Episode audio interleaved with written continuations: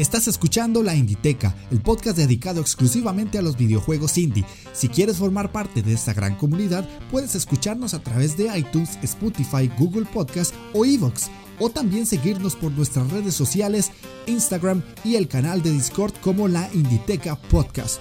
Únetenos y forma parte de esta gran pasión de los videojuegos independientes.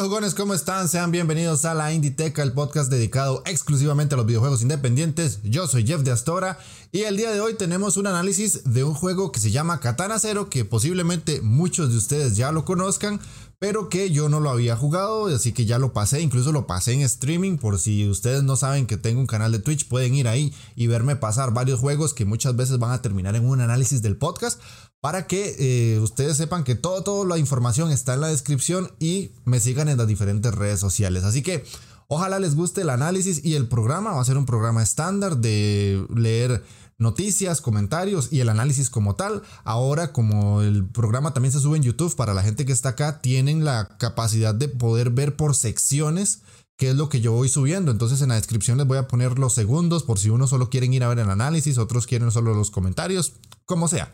Así que sin más que agregar, pónganse cómodos, agarren su mando, presionen Start porque iniciamos partida.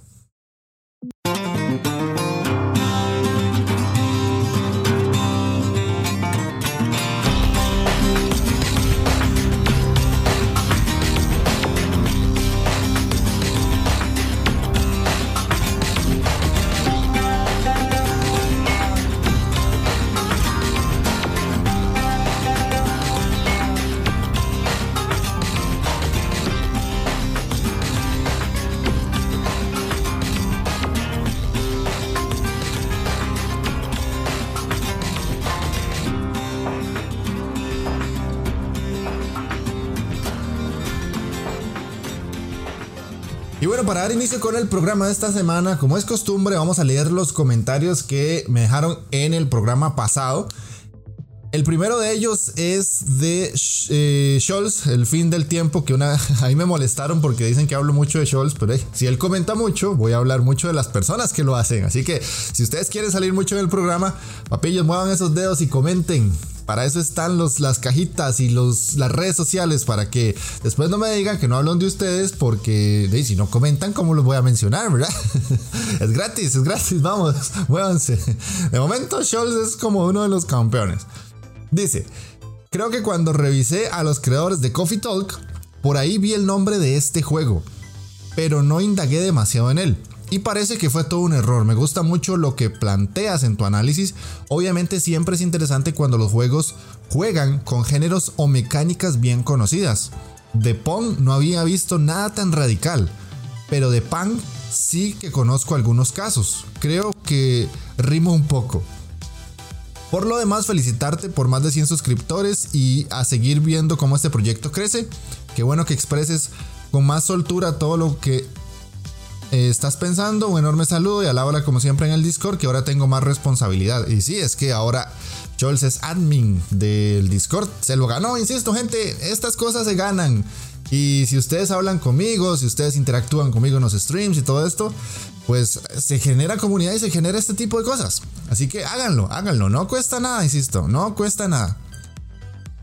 Y en el iBooks me dejaron otros comentarios. Eh, un chico que también está en el Discord, que yo le digo Espi, pero es Spiegel. Dice, gran programa, no conocía el juego, me lo apunto para jugarlo en el Switch, que es donde suelo echar partidas con los colegas. Y postdata, enhorabuena por los 100 subs, mucho ánimo Jeffrey. Bueno, ahí, yo sé que... Gracias por lo de los 100 suscriptores y a la vez me está molestando por lo que dije en el programa pasado con respecto a mi nombre. Si no saben de qué estoy hablando, vayan a escuchar el podcast de la semana pasada. Pero sí, desde que escuchó eso, él no, no ha parado. Pero bueno, es, es una broma que ahora se, se, va a dar entre la gente que está en el, Discord. No me molesta, no me molesta, tranquilo. Y lo otro es Povich que me pone, Gran, eh, genial programa, no conocía el título y me lo apunto. Amigo, tienes un problema. Mi mujer cuando te escucha de fondo mientras hago cosas, dice, quita Jeff que te hace gastar dinero. Como te dije y lo mantengo, tus seguidores quieren saber tu opinión y no hay que sentirse mal por decir si es un juego malo siempre que se haga desde el respeto. Un abrazo. Y pues sí, o sea, gracias a Povich estoy tomando como esa iniciativa de ser un poco más directo con las opiniones que estoy teniendo con los juegos. Y con respecto a lo que dices de tu esposa, pues eh, lo siento, creo. yo no tengo la culpa. El que paga su voz. Pero bueno, ojalá que eso no te genere problemas en casa. Que creo que no, porque en la entrevista que tuvimos te, te apoyan bastante con lo de los juegos. Yo sé que estás bromeando o no. no sé. y el último comentario es el de Kyra North, que pone que no conocía el juego, lo probaré seguro cuando pueda. Me reí mucho con la historia del personaje. Si usted quiere ser la ley, venga y nos damos de manazos. a mí también me gusta que es tu opinión, pero creo que le das personalidad al, podcast. Sigue así. Bueno, Kyra, muchas gracias por, por el mensaje. Y pues sí, o sea, eh, como les dije, a mí me cuesta un poco expresarme porque estaba acostumbrado, estoy acostumbrado a que normalmente yo pienso las cosas demasiado, muchas veces, y después las digo. Pero a veces eh, creo que ya con esto del podcast me he ido soltando mucho, insisto, yo no era así. Si ustedes escuchan el primer programa, es otro Jeff, es otra persona que suena similar, pero este es más suelto, es más más hablantín, incluso en los streams me he ido soltando cada vez un poco más. Es difícil hacer stream porque cuando uno empieza lo ve poca gente, hay que ser realistas. Y a veces es complicado hablarle a la cámara cuando sabes que no hay nadie ahí. Cuando hay una sola persona al menos que te está viendo es fácil porque estás interactuando y todo eso, pero hablarle a la cámara o hablarle a un micrófono, hablarle algo cuando no sabes quién te está escuchando, ni siquiera tenés a alguien al frente porque tu cabeza trabaja así, es complicado, no es, no es, una tarea fácil. Mucha gente dice que hacer podcast o hacer videos de YouTube es sencillo. No. Y para los introvertidos es aún más duro, les cuento, es aún más duro. Pero bueno, eso será tema, tema de otro podcast o tema de algún stream si quieren ir a hablar conmigo de eso. Vamos a entrar a la parte de noticias porque traigo bastantes, traigo un picadito bonito, pero tal vez no son las mejores noticias que he podido traer en, los últimos programas, pero...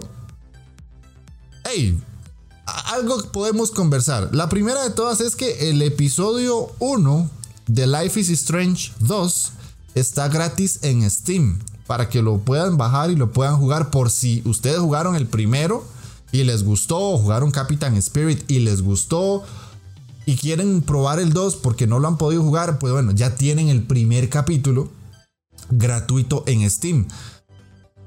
Eh, no tiene fecha de, límite ni nada, simplemente a partir de ahora es, es, gratuito, como pasaba con el primer juego. El primer capítulo siempre es gratuito para que uno pique a ver si le gusta y no y lo compre. Básicamente, eso sería como la noticia más grande. Pero, insisto, para toda la gente que quiere como saber de qué trata y ver si continúa la historia del primero, yo no les puedo decir nada de eso porque, si les soy sincero, Life is Strange no es un juego para mí. Lo traté de jugar, pero no es un juego para mí. Ese juego no. No me llegó. No, no, no, no me tocó. Entonces, ustedes podrán ir a jugarlo. Otra cosa importante es que Amnesia Rebirth llega a PC Play 4 el 20 de octubre. ¿Esto qué es? Es una versión diferente y mejorada del primer Amnesia. Eh, la fecha de lanzamiento se estaba estipulando que era para septiembre, octubre, ya ahora está para octubre. Perfecto mes del terror, ¿verdad? Puede ser que lo lleguemos a jugar en stream, no sería una mala idea. Y la idea es que ahora ustedes van a poder jugar el juego con una mejor ambientación, con mejor aspecto gráfico, porque para los que no saben, es un juego que salió ya hace 10 años. Ya hace 10 años, ¿quién lo diría? Ha pasado mucho tiempo. Ha pasado mucho, mucho tiempo. Eh, la Amnesia River eh, tiene un nuevo protagonista, una nueva ubicación y una nueva historia, pero construida con lo que se aprendió en el primer juego original. Y se supone, según dicen los desarrolladores, no tratan de inventar algo completamente nuevo, sino que traer el mundo de amnesia, pero eh, remaqueado y con, todas las tecnologías que tenemos ahora. Entonces, si, si ustedes jugaron el primero y les gustó, posiblemente este también les va a gustar bastante, ¿verdad? Entonces, para que lo tengan eso presente, 20 de octubre. Otra noticia que les traigo es que a partir del 23 de septiembre de, este año, ya es oficial, Rocket League pasa a ser free to play. Eh, ahora ustedes, si no lo saben, se los comento, Rocket League ya deja de estar comprable en Steam, pasa a ser free to play, pero en Epic, en Epic Games Store. Para todos aquellos que, o sea, para cualquier persona que no haya probado Rocket League, básicamente, porque si ustedes durante todo este tiempo no han jugado Rocket League, es una o porque no han querido o porque no han podido. Pero Rocket League ha estado a precios absurdos, literalmente ha estado, yo lo he visto como a 5 dólares. Estuvo gratis en PlayStation cuando salió, eh, tuvo un montón de rebajas, tuvo fines de semana gratuitos para probarlo.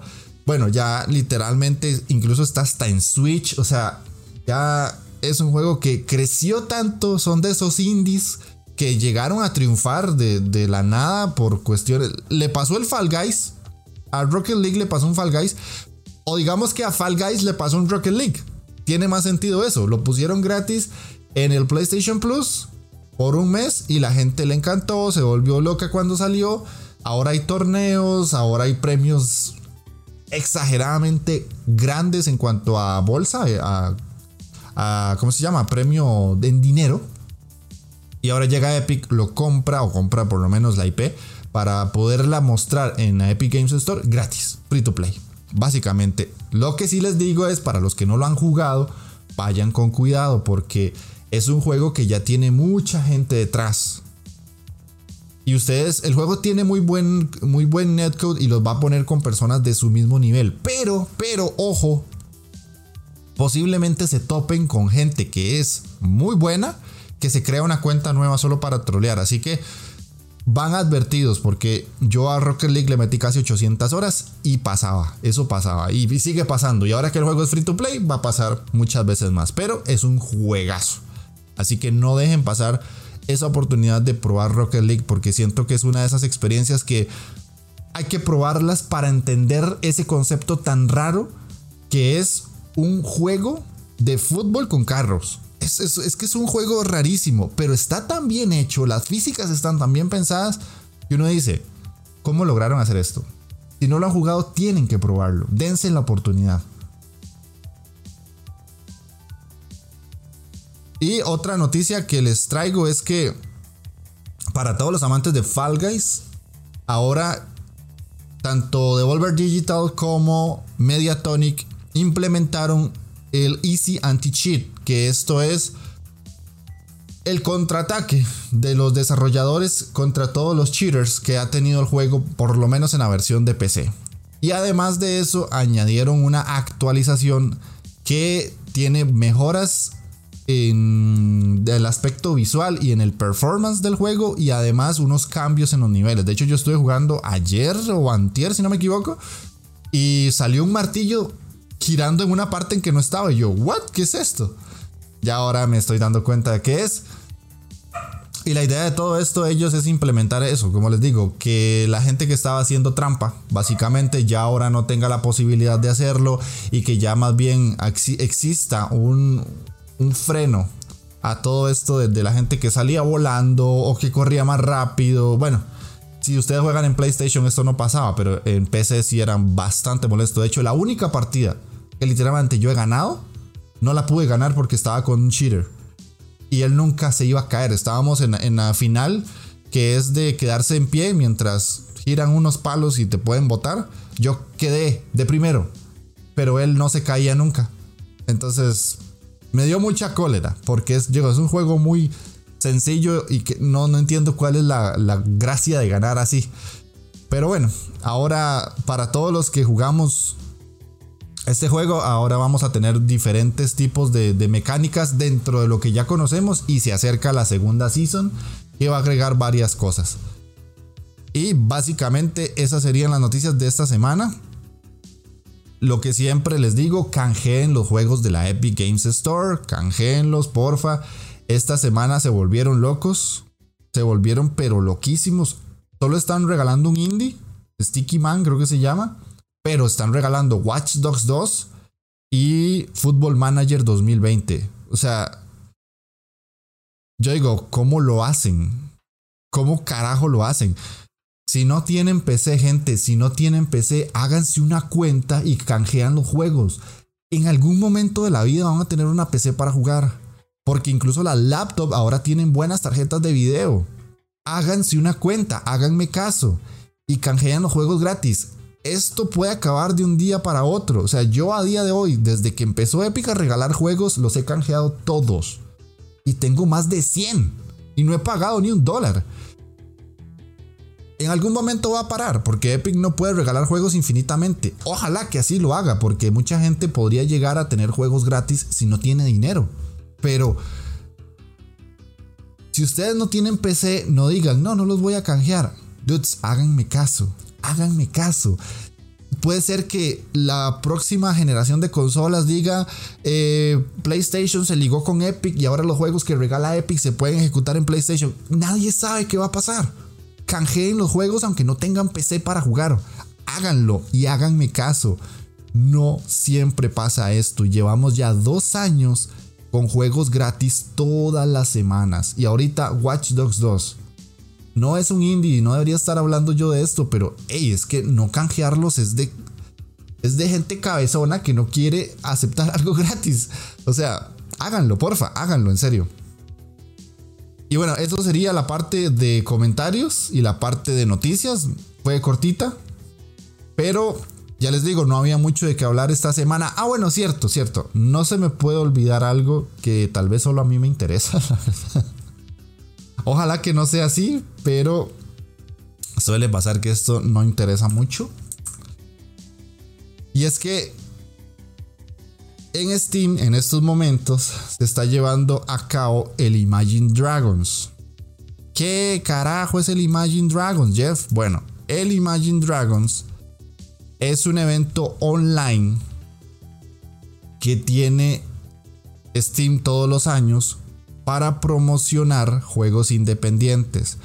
La semana pasada hablamos de la PAX Online. Esta semana es el Imagine Dragons. Entonces, ustedes pueden entrar ahí, ver conferencias y además jugar demos de juegos indie. Por eso les digo, esto puede ser que solo a mí me interese. o solo a la gente que está como muy metida en los indies le llame la atención. Pero está por ahí, no sé cuánto más va a durar porque ya lleva varios días. Posiblemente si ustedes escuchan el podcast se metan a Steam y ya no esté. Igualmente está la PAX todavía, tiene unos cuantos días de momento. Pero por si quieren ver conferencias de diferentes desarrolladores, o si quieren ver juegos, o si quieren probar demos, para que sepan que eso está. Y yo después, más adelante, les puedo traer un pequeño resumen del Imagine Dragons, o les hago algún tipo de video o una cosa así, pero el año pasado hablé del Imagine Dragons y nadie me hizo caso, sinceramente. Por eso les digo, son cosas que son para la gente que ya quiere saber más allá de los indie, dejando de lado el jugar, porque hay gente que solo quiere saber de indies para jugarlos, que eso está perfecto, pero vemos otros locos que nos gusta ya ver las conferencias, ver a los desarrolladores hablar y obviamente todo eso está en inglés. Y está ahí y nadie le da promoción, desgraciadamente, ¿verdad? Así que para que sepan. Y ahora sí, pasamos al análisis de Katana Zero. ¿Sigues pensando que el mundo del videojuego es para niños? For Players, el programa de radio de jugadores para jugadores. Mario. Un programa distinto, gamberro, pero con toda la información del videojuego. Noticias, análisis, películas, todo lo relacionado con el mundo del videojuego y sobre todo con una dosis de humor negro y ácido excesivamente fuerte. For Players, el programa de radio de jugadores para jugadores. Para jugadores. Para jugadores. Y bueno, entramos al análisis de Katana Zero. ¿Por qué yo no había jugado Katana Zero? Básicamente porque cuando salió me llamó mucho la atención, me impresionó, pero eh, yo tengo una lista de juegos pendientes muy, muy larga. Para todos los que me han seguido, ustedes han visto que durante todo este tiempo yo soy muy necio con los bundles, con las ofertas, con que compren en GOG y todo ese tipo de plataformas que no son Steam. Y por lo general, hay muchos precios muy baratos y muy bajos por packs de muchos juegos. Entonces mi librería Steam es muy larga. Es muy muy grande. Entonces yo no tengo como la necesidad estar compre compre compre juegos porque yo me espero hasta, hasta, que estén en rebaja. Y me pasó con Katana Zero, hasta que ya lo pude tener en rebaja, lo compré. Creo que lo compré como a 3 dólares. Y hace poco estuve hablando con una chica en Twitter y ella había dicho que nunca había jugado Katana Zero. Entonces yo le dije, bueno, voy a jugarlo porque yo lo tenía planeado analizar para el podcast. Hago el podcast y de paso te paso el audio y si te gusta el juego, pues, o si te gusta el análisis, puedes comprarlo.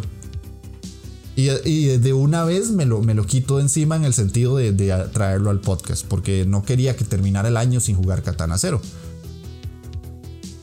Y a día de hoy me estoy arrepintiendo de no haberlo jugado antes, les soy sincero.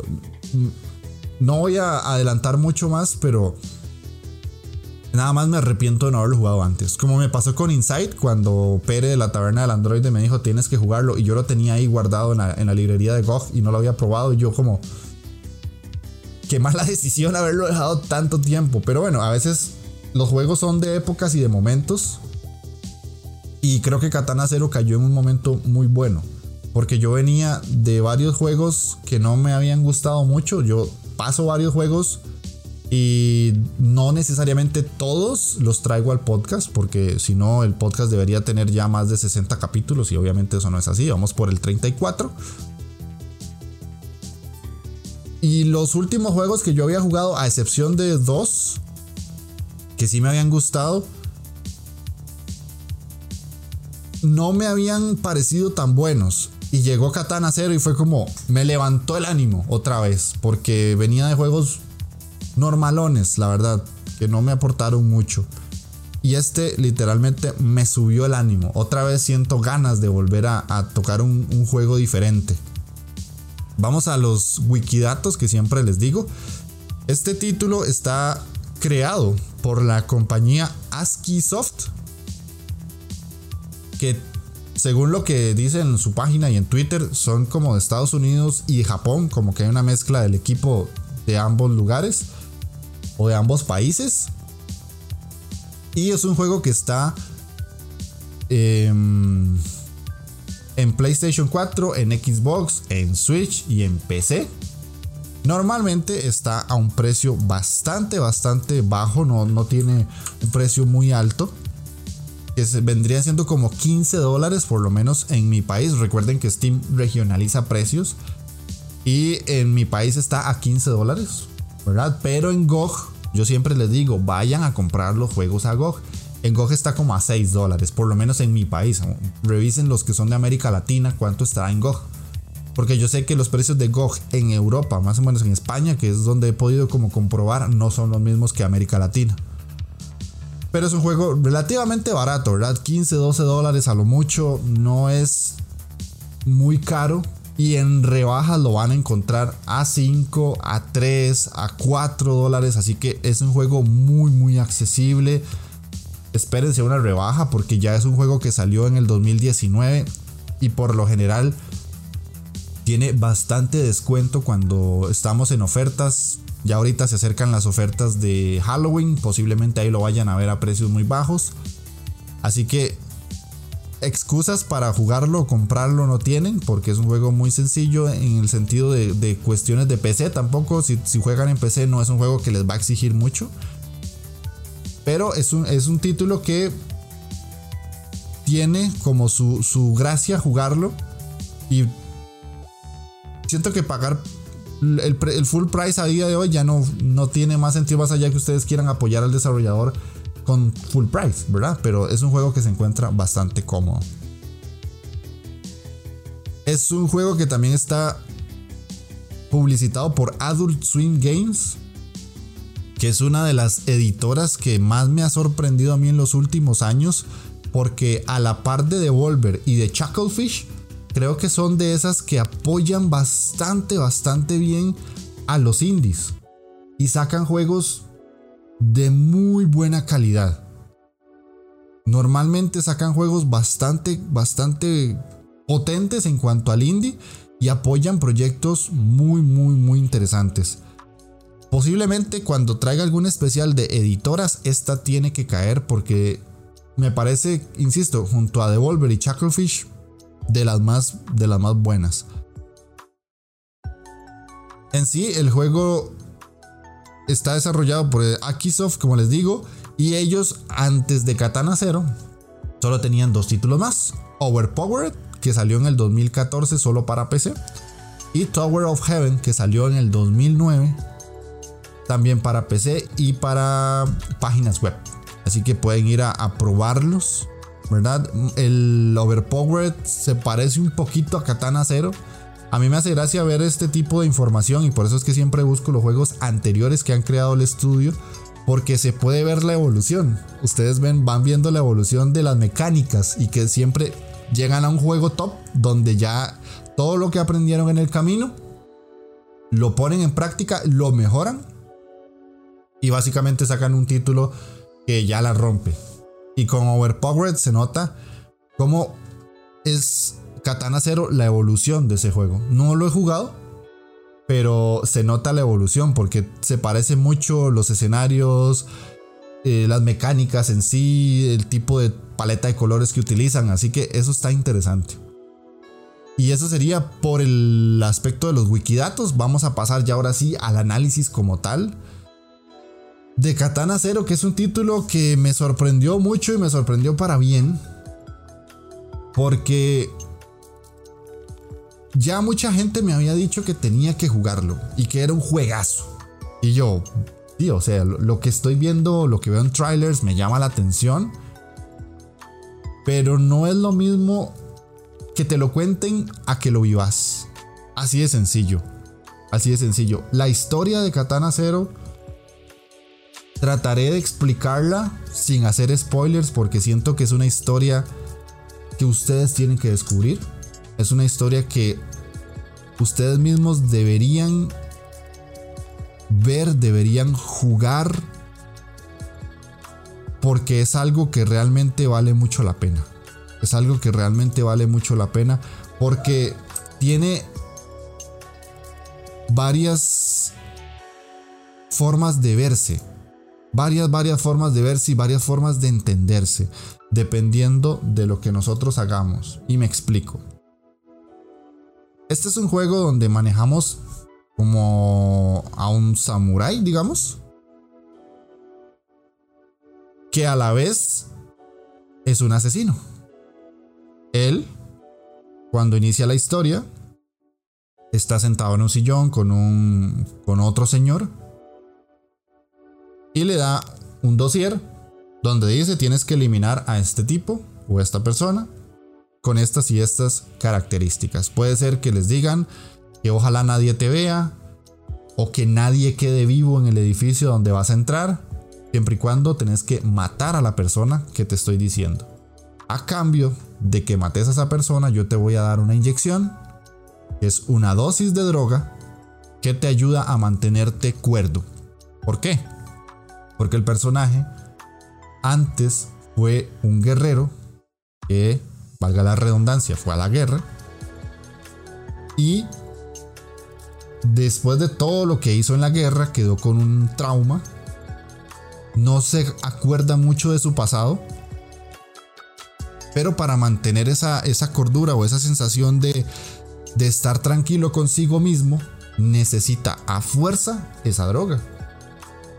Y así va a ir avanzando el juego. ¿Qué pasa? Cuando nosotros iniciamos el juego hace un conteo hacia atrás de días. Entonces, en la primera vez que iniciamos dice faltan 10 días. Hacemos la segunda misión, faltan 9 días. Y ahí vamos, y ahí vamos. Cada vez van bajando los días.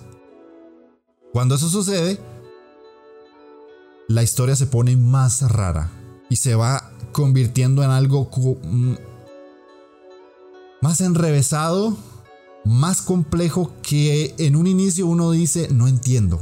No entiendo qué está pasando, no, la comprendo. Agarro como ciertas cosas y, y puedo que ligar esto con aquello y puedo mezclar lo que acaba de pasar en el día 10 con el día 8 y van jugando con eso y uno va entendiendo un poco más qué es lo que pasa. Lo que sucede es que hay dos formas de ver la historia. Está la, la que les acabo de contar. Cuando vas a la consulta con esta persona que podría ser como una especie de, de psicólogo barra psiquiatra. Es quien le administra la droga al personaje principal. Y cuando el personaje principal acaba una misión, llega a su casa, que es un apartamento que está totalmente destrozado. Es un cuchitril, básicamente, un cuchitril, porque la ciudad donde él vive está dividida en tres niveles. Donde el primer nivel es donde viven los ricos, el segundo nivel es como la clase media, por decirlo así, y él está en el tercer nivel, que es la clase más baja. Y él literalmente vive en un apartamento que está hecho mierda. A la par tiene unos vecinos que pasan poniendo música todo el día, todo el día, todo el día. Él llega de, trabajar, solo se toma un té o ustedes pueden tener la opción de tomarse un té. Y se acuesta en el sillón a ver las noticias y se duerme. Hay dos cosas interesantes cuando estamos en el apartamento. Primero, que él, por más que los vecinos estén con la música a todo lo que da, no le molesta. Él llega y hace su vida normal y no, no le molesta o no hace como por ir a callarlos. Y lo vacilón es que nosotros estamos viendo una toma donde literalmente estamos viendo la casa del personaje principal y a la izquierda vemos a los vecinos ahí dándolo todo con la fiesta. y, escuchamos el ruido y escuchamos la música muy fuerte. Y también los vecinos van teniendo como una especie de evolución según los días. Eso está interesante porque en el primer día los vemos ahí bailando y alzando las manos y todo. Y conforme avanzan los días, por más que tengan la música a todo volumen, ellos van cambiando su comportamiento. Eso está muy bueno porque es que una cosa es ser un juego que simplemente te cuenta la historia y otra cosa es ser un juego que te cuenta una historia y además le pone atención a los detalles. Ahora en la conclusión vamos a eso. Cuando estamos en el apartamento pasa todo esto y además cuando vemos las noticias, encendemos el televisor, nos hacen un resumen básicamente de toda la matanza que nosotros hemos hecho. Entonces, en el primer día tenemos que matar a una persona y nos dice en el dossier que nadie quede vivo. Y literalmente nosotros hacemos eso, nadie queda vivo. Y cuando llegamos a la casa, ponemos las noticias y dice, en el distrito 3, en el edificio tal, hubo una masacre, murieron 12 personas y murió tal y tal persona que era importante o que tenía algo que ver con drogas o lo que sea. Y nosotros estamos ahí tan tranquilos, echados en el sillón, como si no pasara nada, sabiendo que nosotros fuimos el asesino. Ahora, ¿qué pasa si nosotros no seguimos lo que dice el dossier? Cuando vemos las noticias, el diálogo cambia un poco. Y sí, nos cuentan el resumen de lo que pasó y todas las matanzas y todas las muertes y bla, bla, bla. Pero además dicen, y se pudo ver una posible persona que es la culpable de que todo esto esté sucediendo. Y se le conoce como el dragón, una cosa así. Y cuando llegamos al siguiente día donde nuestro psiquiatra nos, nos, regaña porque nos dice, no cumpliste con las con las órdenes que te dimos y ahora qué es esa matanza que hiciste, porque en algunas misiones nos van a decir que no matemos a nadie y que solo matemos o asesinemos a la persona encargada de hacer el... a la, que tenemos que asesinar, pues. A la que hay que darle el todo, me da, básicamente. Y las noticias cambian y todo va cambiando. Y es un juego que, por lo menos en la parte de historia, es muy rico. O sea, yo he jugado mucho Cindy les cuento, a, día de hoy, este año llevo 55 juegos pasados. Y pocas veces, pocas, poquísimas, poquísimas veces, les puedo decir esto. La historia de Katana Zero es muy importante. Es muy importante, casi que es igual o más de importante que el mismo gameplay. Cuando ustedes, si han escuchado mis podcasts anteriores, muchas veces les he dicho, la historia es una simple excusa para hacer la parte jugable. Pero en Katana Zero no pasa así. porque agregamos un tercer elemento a la historia que es importantísimo.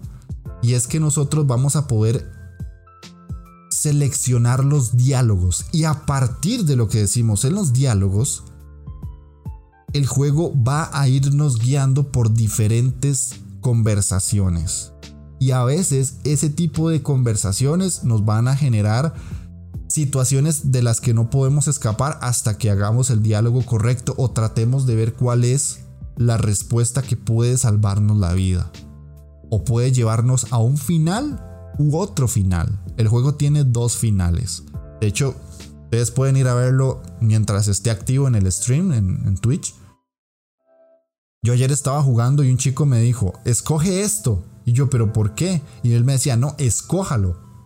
Hágame caso, escójalo. Y yo, bueno, te voy a hacer caso. De hecho, no sé si él llegará a escuchar el podcast. Gracias por decirme que tomara esa decisión. En serio, gracias, porque disfruté mucho eso. Lo disfruté mucho. Cuando tomé la decisión que él me dijo y después volví a jugar con la otra que no había tomado, entendí mucho del juego y entendí mucho de la historia.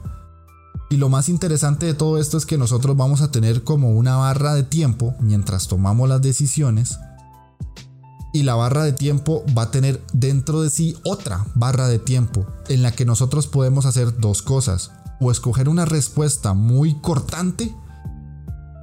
O escoger una de las tres respuestas que aparecen. Y si no hacemos nada, el juego escoge una respuesta por nosotros. Es que me parece brutal. Yo no he jugado muchas eh, muchos juegos de este tipo. Creo que es novelas visuales que se les llama. Yo no he jugado muchas. Entonces ah, puede ser que por ahí me esté sorprendiendo de más porque no es un género que yo toque demasiado y otros juegos ya lo hayan hecho. Desconozco eso. Si ustedes conocen o han jugado muchos juegos de ese estilo, déjenmelo en comentarios, porfa. Yo ahorita estoy jugando Valhalla, pero lo estoy haciendo como muy relax. Pero Valhalla no tiene esa opción. Valhalla te deja como pensar siempre hasta que puedas escoger una respuesta. Y por ahí tengo Red String Club, que no lo he jugado. Coffee Talk, que tampoco lo he jugado. Y Necrobarista, por ahí creo que también son otros de los que han salido últimamente, pero no los he jugado. Y aún así, Katana Zero me sorprendió mucho porque te apura en la decisión. O incluso si te equivocas, te puedes dar cuenta de, de, varias cosas. Y es que existe, como en muchos juegos donde nosotros podemos escoger los diálogos, la opción de decir el diálogo amable, el diálogo cortante o el diálogo de, ser una persona que no quiere que entren en habladurías, que sea como muy directo, o el diálogo más intermedio, por decirlo así.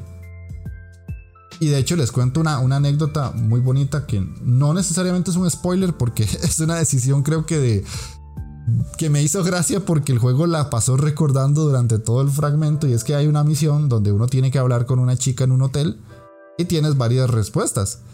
Y el personaje va vestido con una yukata y lleva su, su, katana. Y ella le pregunta, ¿pero por qué vas vestido así? Y hay varias respuestas y entre una de ellas está, es que esto es un cosplay. Y yo respondí esa, la del cosplay, y el juego me siguió recordando en, capítulos posteriores el tema de que yo ya, había, eh, había escogido el cosplay como respuesta. Porque después de esa decisión de decir algo de un cosplay, se generó una línea de conversación respecto a una serie inventada y el camino del otaku. O sea, fue, fue como un ¡qué bueno está esto! Me gustó mucho, me gustó mucho porque yo dije, esto es hacer las cosas con cariño.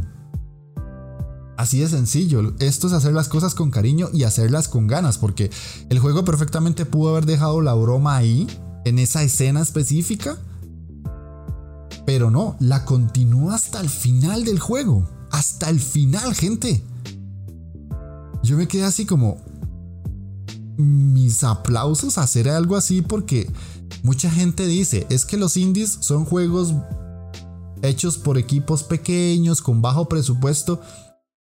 Sí, esa es una de las tantas características de un indie, pero eso no quiere decir que no se hagan con cariño y con cuidado. Y Katana Zero me demostró eso con algo tan sencillo como un diálogo que me siguieron hasta el final. Y lo, otro que les, que les puedo comentar acerca de la historia es que cuando ustedes terminen el juego y hagan los finales, es una historia muy profunda. De hecho, si ustedes ven, les estoy como contando cosas, pero no les estoy diciendo la historia, porque no me gustaría descubrirles algo que ustedes por sí solos van a hacer y lo van a disfrutar. A no ser de que no hagan clic con el juego, me parece muy extraño que no puedan disfrutarlo. Porque la historia es muy enrevesada, salen niños, salen adultos, drogas, eh, conflictos gubernamentales con, con terroristas, con gente que... con asesinos, con la mafia, podría decirse. Eh, tocan temas como los sueños, tocan temas muy violentos. El juego en sí es muy violento, es muy crudo. la traducción a español está súper bien hecha.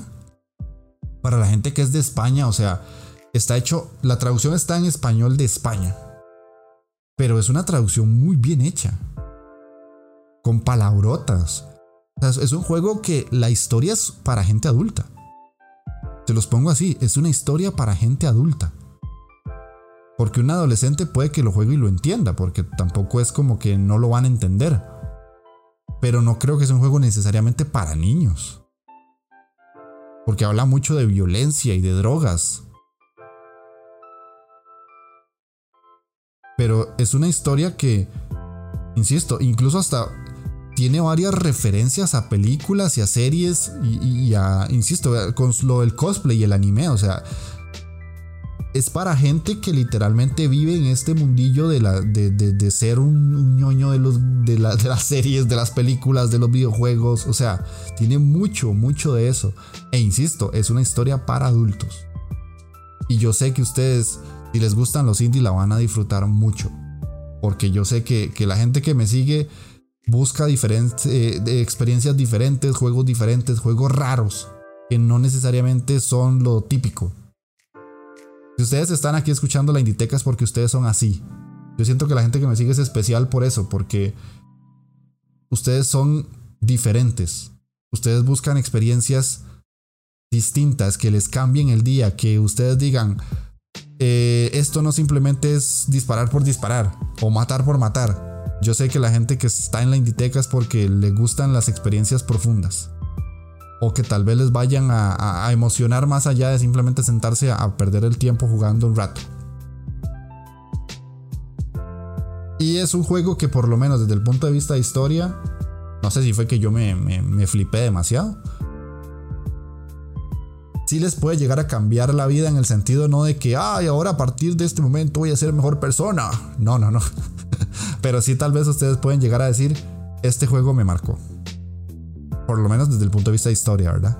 Pasemos a la jugabilidad, que este es otro apartado que yo diría que está muy bien pulido, está súper bien llevado. Estamos ante un juego que mezcla mecánicas de acción con sigilo, hack and slash, control del tiempo, o sea, es, es como una mezcla excelente, como si Hotline Miami hubiera tenido un hijo con un juego de sigilo y a la vez con un juego pixel art. o sea, es extraño. Es, una premisa muy similar a la de Hotline Miami. Porque tenemos que asesinar a los enemigos. Y mientras los asesinamos, tenemos que planear muy bien lo que vamos a hacer. Porque dependiendo de lo que hagamos, puede que nos maten o no. ¿Y qué pasa si nos matan? Tenemos que empezar la misión desde cero. O, la misión completa no. Sino que tenemos que empezar la sección de la misión donde estamos desde cero. Les pongo un ejemplo. En la primera pantalla. Cuando nos están después de explicarnos el tutorial, que el tutorial es, el tutorial está muy bien hecho. Porque es una sección súper chiquitita donde tenemos que hacer ciertas piruetas, subir unos lugares, matar un enemigo y el juego nos explica eso como en un minuto y con ese minuto ustedes ya saben cómo jugar, se los aseguro, se los aseguro. Recapitulo, estamos en, una misión, tenemos cinco enemigos por matar. Están detrás de algunas puertas, en algunas habitaciones van a haber un enemigo o van a haber más, dos, tres, qué sé yo. Podemos agarrar objetos y lanzárselos. Floreros, espadas, cuchillos, eh, bombas de humo. Em, ¿Cómo se llama esto? Cócteles Molotov. Para que se nos haga un poco más sencillo el llegar a ellos y matarlos. Digamos que yo estoy en la, entrada, abro una puerta, mato al primero, abro otra puerta, mato al segundo, veo que hay un tercero en, en, la parte de arriba, subo la pared, brinco, lo mato, llego al cuarto, me pega y me mata. De un golpe me mata. Y tengo que volver a repetir. El juego automáticamente hace una cinemática de rebobinado y tengo que volver a repetir. Y volver a repetir hasta que la pase. Hasta que yo logre pasar eso, puedo avanzar a la siguiente fase. Así, básicamente. Es una mecánica súper sencilla, pero que está muy bien llevada. Está muy bien trabajada. Yo digo, ¿cómo se les ocurrió algo tan tan fácil y lo pulieron tan bien? Me gustó mucho porque el juego en sí es complicadete, no les voy a decir que es fácil, es complicadete. Pero es un juego muy agradecido con lo que uno va haciendo y lo que uno va aprendiendo. Ahorita para la gente que está en YouTube estamos viendo un gameplay para que se den una idea. Y lo más interesante del juego es que las mecánicas son muy sencillas. Es con el botón eh, Y o con el triángulo, nosotros vamos a caminar despacio, como agachados. Con el X o el cuadrado vamos a golpear. Con el B o el círculo vamos a lanzar cosas o a los objetos que hemos agarrado. Y con el botón A vamos a brincar. Fácil y rápido, ¿verdad? Fácil y sencillo. Otra cosa que podemos hacer a, lo mucho es como brincar entre las paredes o hacer algún tipo de, tiempo bala, que lo hacemos con el, el L1. Y con el tiempo bala vamos a poder hacer varias cosas como devolver balas, como rodar para esquivar ciertos golpes o ciertos, ciertos balazos. Y básicamente es eso. Es un juego súper sencillo en mecánicas, súper, súper sencillo.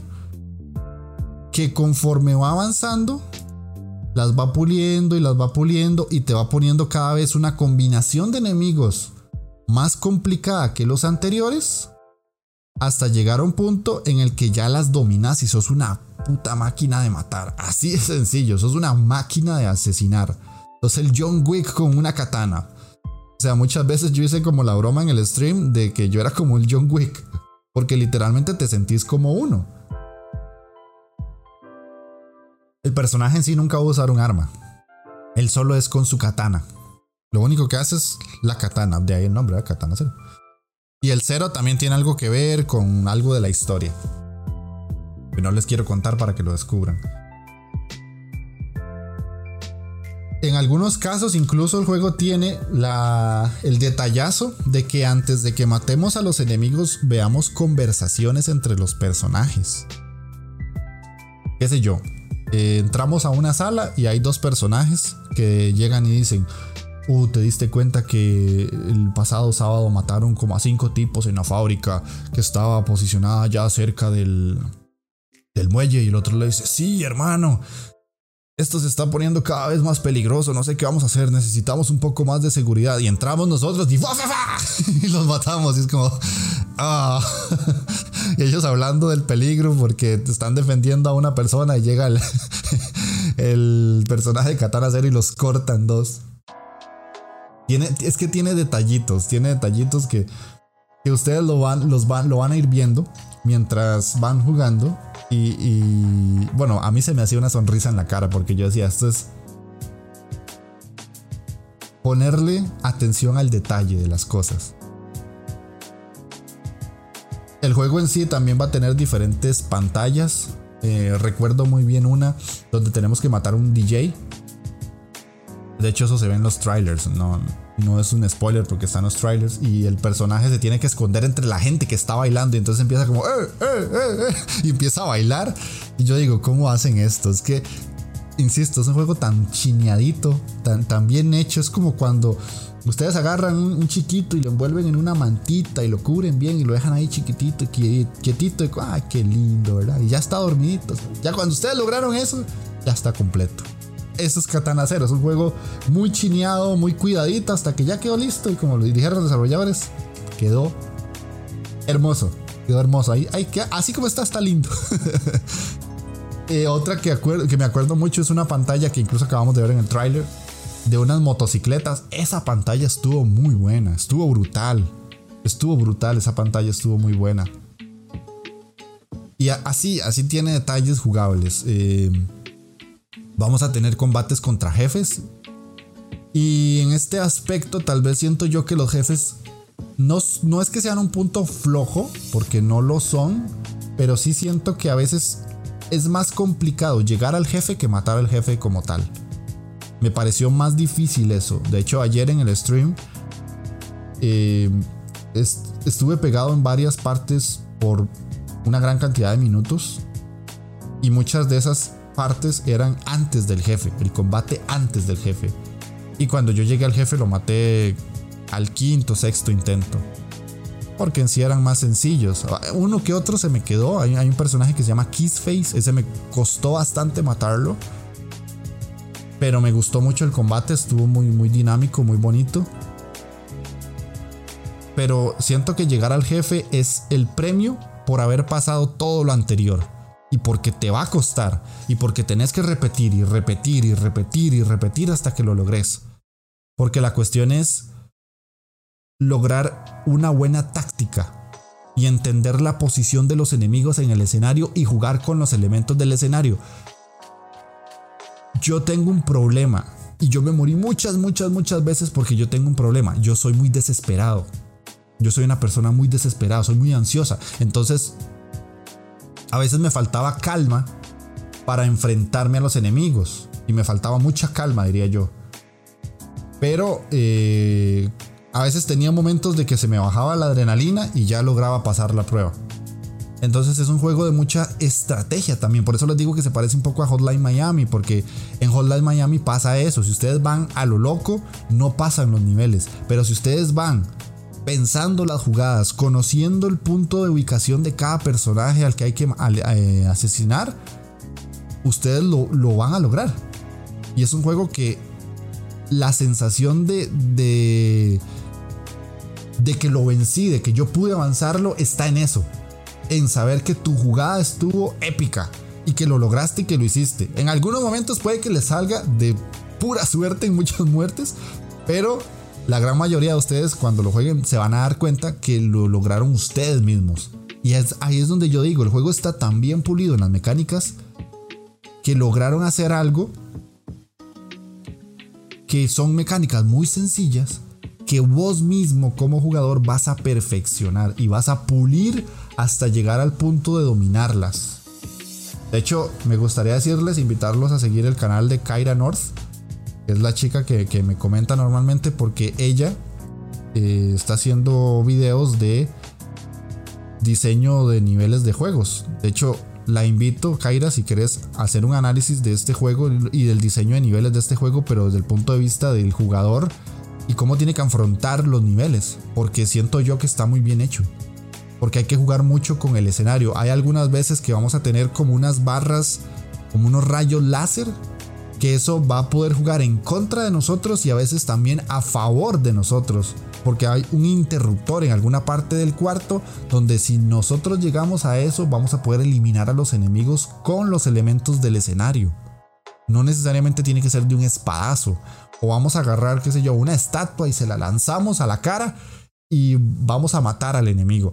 Y ahora, enemigos hay un montón. Hay varios tipos de, enemigos que tenemos que matar. Conforme vamos avanzando la historia, nos van a poner enemigos cada vez más complicados. El primero va a ser el más típico que te pega a mano limpia. Este se mata muy sencillo. Después nos van a poner otro que es un enemigo que tiene una katana también. Y a ese vamos a poder hacerle un parry. Y después de que hacemos el par y él suelta su katana, ya le podemos dar el todómeda. Después vamos a tener otros que ya tienen pistolas, otros tienen ametralladoras, otros tienen escopetas, otros tienen escudos. Entonces hay que usar el tiempo bala para pasar detrás de ellos o sin el tiempo bala, nada más con rodar y quedar a la espalda y ya darles el todómeda. Eh, digo todómeda porque es una palabra mía.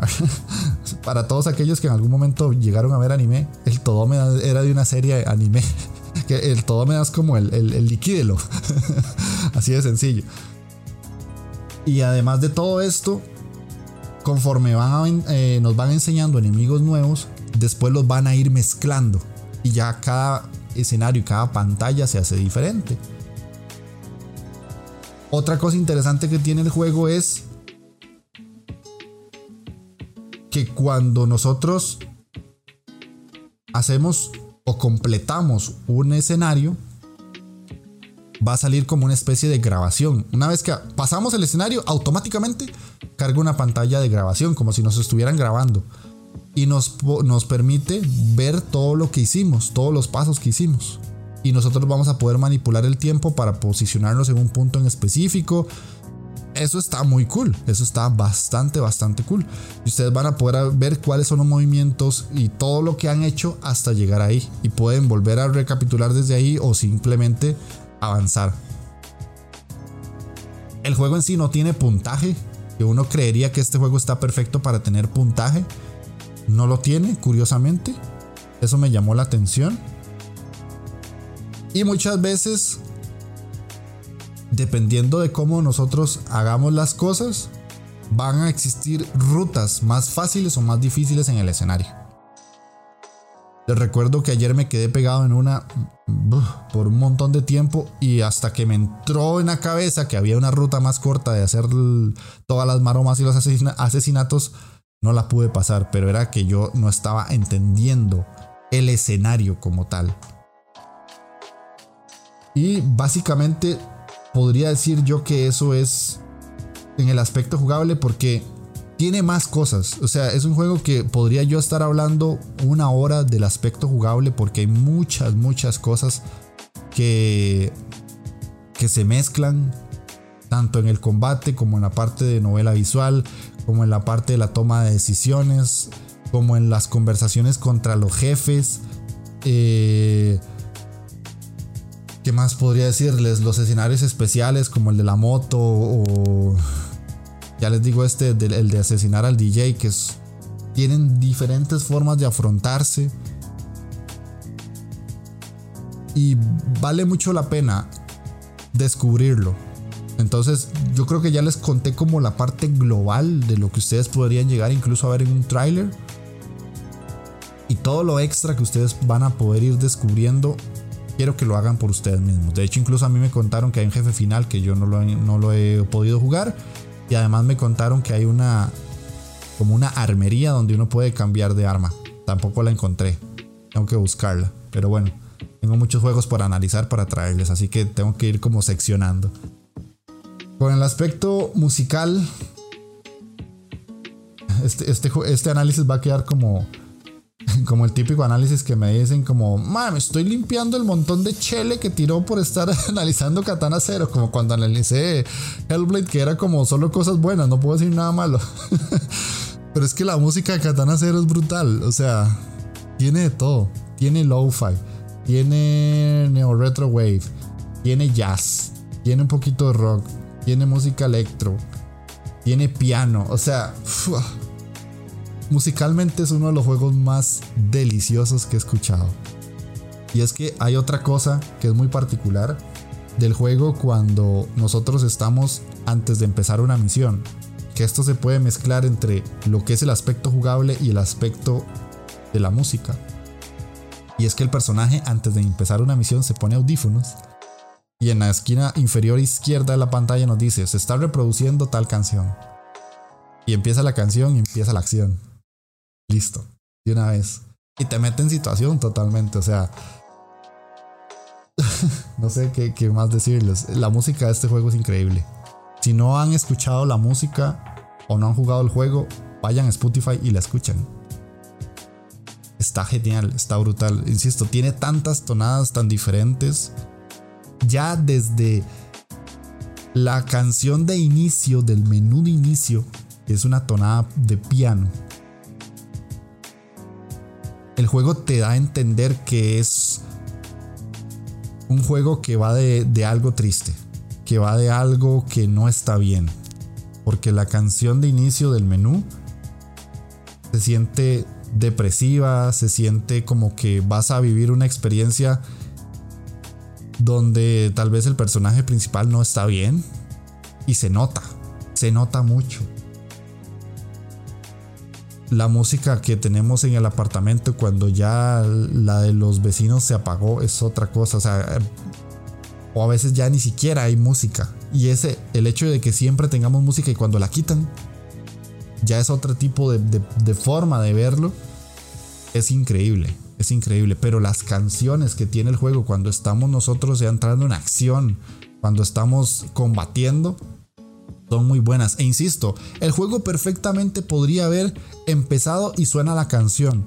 Pero el simple hecho de que el personaje se ponga los audífonos, ese, ese detallito, ese, esa estrellita en la frente que le, que se pusieron los desarrolladores, es donde que yo les digo, el juego es algo más allá de que solamente un indie. Sin desmeritar a los demás indies, pero es que es donde uno dice, escucha, quisieron llevarlo a un nivel más, a un nivel extra. Y es donde uno dice, vale la pena comprarlo, vale la pena jugarlo. Así que no puedo decirles nada más de la música porque van a ser solo palabras positivas.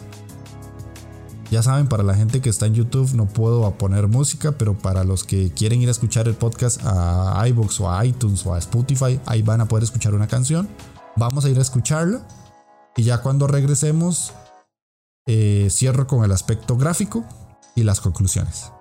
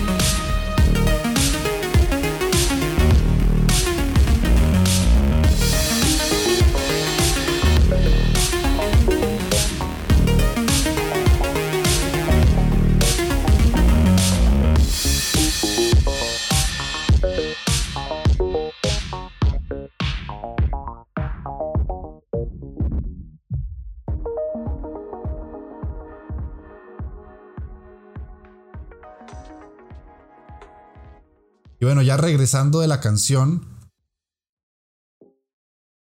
Visualmente el juego es un pixel art. En todo momento usa pixel art. Eh, es un pixel art muy bien trabajado porque utiliza muchos neones, muchos colores. Los movimientos de los personajes son muy, muy smooth. Son, o sea, como muy, muy suavecitos, muy bien llevados. No tuve como problemas extraños en el sentido de que pasaran animaciones súper raras. Eso nunca pasó. Todo es muy fluido. Y es un pixel art muy bonito. Muy, muy bonito. Si ustedes ven un poco de de lo que vendría siendo el juego en, en su aspecto visual ya en movimiento, porque ya en movimiento hay muchos colores, muchos neones. De hecho, si ustedes ven el logo del juego Katana Zero, están neones. Y tiene mucho que ver con lo que da la historia o pega con la historia. Hay otra cosa curiosa es que si bien el juego es pixel art, siento que es un juego que entiende muy bien que el pixel art no necesariamente tiene que verse feo, sino que puede verse bonito y puede verse natural. Muchos movimientos del personaje son muy naturales o de los mismos personajes que nos van a atacar a nosotros. El efecto de la lluvia está muy bien logrado. Cuando nosotros lanzamos un espadazo brilla y se ve muy bien. Eh, el efecto de la sangre en las paredes o en el piso queda súper bien hecho el del, humo, el efecto de cuando lanzamos un objeto y le pega a un enemigo. A veces cuando lanzamos una estatua, la estatua le pega al enemigo y se rompe en diferentes pedacitos porque es como de piedra. El efecto cuando nosotros hacemos el tiempo bala se pone como en otros colores, como un, o sea, la pantalla se pone oscura y el personaje se pone como en verde y morado al mismo tiempo. cuando los personajes principales están hablando, tienen animaciones muy interesantes. Eh, ya les digo, hay un personaje que se llama Kissface y mientras él está hablando siempre está como raspando la, un hacha que tiene. Y ese movimiento lo hace como muy natural. Yo sé que hay mucha gente que no le gusta el pixel art. No lo voy a criticar, pero yo siento que juegos como Katana Zero demuestran que el que el pixel art ya no es eso que nosotros jugábamos en Super Nintendo o en Nintendo en el NES. En ese entonces teníamos juegos que se veían muy bien, pero es que el pixel art de ahora llevado a estos niveles es algo que vale mucho la pena ver. Es algo que, que uno dice, ¿cómo lograron hacer esto con puros pixelitos?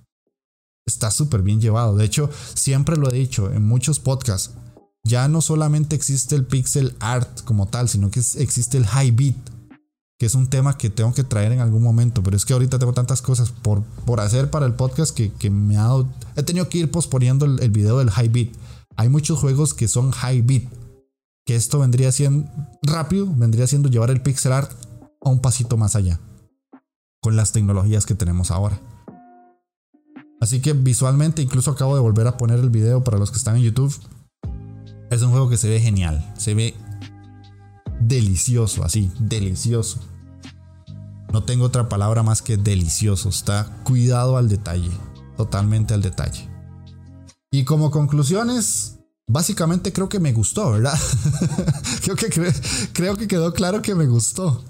Es un juego que se está colando casi que de primera en el hecho de que es uno de mis indies favoritos de este año, básicamente. Eh, Devolver lo vuelve a hacer. Es otro juego que está. que va de la mano de Devolver. Y lo vuelve a hacer. Y, yo digo, puta, estas más de Devolver. Y la gente de Adult Swim también. O sea, ¿cómo hacen para. O sea, ¿de dónde sacan todos estos proyectos tan buenos? Me alegra haber analizado Katana Zero, haberlo jugado, haberlo streameado. Me alegra mucho. son de esos juegos que cuando pasen los años, yo me voy a acordar que lo jugué. Y se supone que va a salir un DLC que continúa la historia. Ojalá lo haga. Ojalá que no hayan tenido problemas en ventas y puedan sacarlo. Pero es un juego que yo digo, qué dicha que lo jugué. Qué dicha que me gustan los indies. Y, por estos juegos es, donde yo digo, qué bien que existen los indies. He jugado muchos juegos muy buenos en el año. Pero siempre van a haber algunos que destaquen. Y Katana Zero es de esos. Katana Zero, Inside, de lo que me puedo acordar ahorita, Hellblade, o sea, está a ese nivel, así de sencillo se los pongo, está a ese nivel. Katana Zero llegó a posicionarse a la par de Shovel Knight para mí. Que Shovel Knight es uno de mis indies favoritos. Katana Zero está ahí. Ya después de haberlo terminado y ya después de irme a acostar y, interiorizarlo y venir a hablar con ustedes aquí en el podcast, creo que sí se gana el, el puesto de, de juego calidad Inditeca, así de sencillo. Básicamente, no les quiero decir nada más. Así que si no lo han jugado, háganlo. Si no lo han probado, no lo dejen pasar más tiempo. Y de mi parte, eso sería. Ya saben que pueden escuchar el podcast todos los, todos los fines de semana en iBox, iTunes, Spotify, Google Podcasts, Anchor y ahora en YouTube en la versión video. También tienen el canal de Discord por si quieren entrar ahí. Y si quieren ser tan, tan mencionados como Scholz o como Kaira o como Povich o como Gon00 o como toda esa gente que ha estado comentando, que les agradezco muchísimo. Ustedes me motivan mucho para estar aquí en el podcast. Ya estoy cerquísima de cumplir un año y haberlos conocido ustedes es una de las cosas más bonitas de este proyecto. Así que ahí tienen el Discord. Métanse, en serio, métanse. Eh, siempre todas las semanas hablamos de algo. Ahí ponemos juegos en descuento, juegos gratis para que los vayan a canjear. Está la sección de anime, por si quieren ir a hablar de anime. Está la sección, está seccionado como por, por temáticas. Tenemos los canales de PlayStation, de Xbox, de Nintendo. Tenemos el de memes, de todo. Incluso cuando yo voy a hacer stream, ahí pongo que voy a hacer stream. Todo eso está ahí para que lo vayan a, ver. Y los que están en el canal de YouTube, suscríbanse, compartan la campanita para las notificaciones cada vez que subo video. Eh, ahorita les estaría yo tratando de subir un video próximamente de una temática específica. No va a ser un top, pero sí anda por ahí. Y para los que no les gusta Discord, pues tienen el Telegram, pueden entrar por ahí, siempre van a tener un contacto un poco más cercano conmigo en el Telegram, porque verdad es, es va directo a mi celular. Por aquello de que quieran hablar también por ahí, también hay personas que están conectadas en el Telegram y pueden hablar con ellos y no pasa nada, siempre y cuando desde el respeto todo está aceptado. Así que eso sería todo por esta semana. Ojalá que les haya gustado el programa y que estén ustedes todos bien por el cochino corona. A la que pronto se acabe. Así que nos estamos escuchando la próxima semana. Chao.